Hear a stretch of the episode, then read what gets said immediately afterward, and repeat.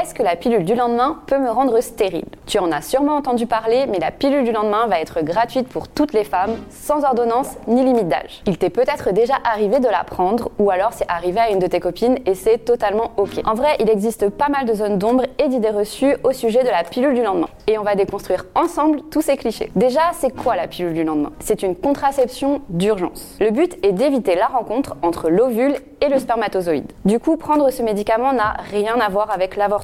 Mais quand est-ce qu'il faut la prendre exactement? Eh bien, après un rapport sexuel à risque. Par exemple, si tu as oublié ta pilule et que le préservatif a craqué ou que vous n'avez pas du tout utilisé de contraception avec ton partenaire. Selon l'assurance maladie, elle doit être prise au plus tard dans les 3 à 5 jours après un rapport sexuel à risque. Donc, bien qu'elle s'appelle pilule du lendemain, un petit délai est tout de même possible. Mais le plus tôt reste quand même le mieux. On te rappelle au cas où, mais la pilule du lendemain ne te rendra pas stérile, même si tu la prends plusieurs fois au cours de ta vie. Selon Brigitte Letombe, gynécologue, quand on a un oubli de comprimé ostroprogestatif, on peut tomber enceinte, ce qui prouve bien que c'est une efficacité seulement au moment où on la prend. Pour la contraception d'urgence, c'est la même chose.